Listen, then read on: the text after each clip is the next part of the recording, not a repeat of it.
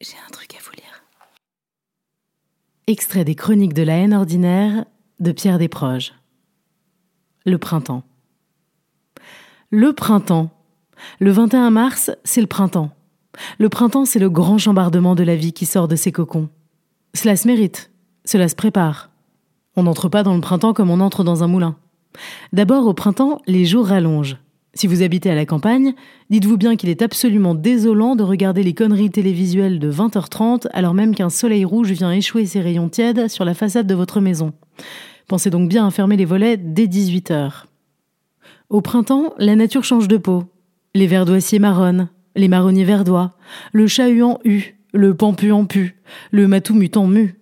Bernard-Henri Lévy refait sa mise en pli. Dans la rue, les femmes vont le buste haut, claquant le bitume d'un talon conquérant. Les manteaux qui cachaient les formes ont fait place aux jupettes qui montrent les candeurs de l'arrière-genou.